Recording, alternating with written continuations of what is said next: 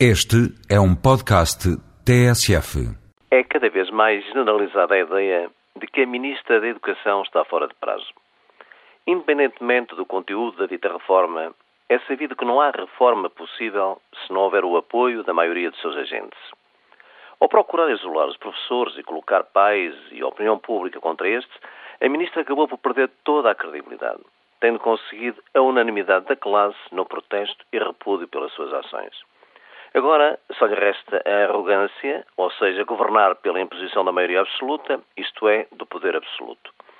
E como já alguém disse, uma ministra que tem tido como orientação essencial o dividir para reinar e a prática do quero, posso e mando, em vez do diálogo, também é natural que prefira a figura do velho diretor da escola, que está sempre nas mãos do governo, em vez de uma liderança fundada na democracia interna e numa autonomia da escola.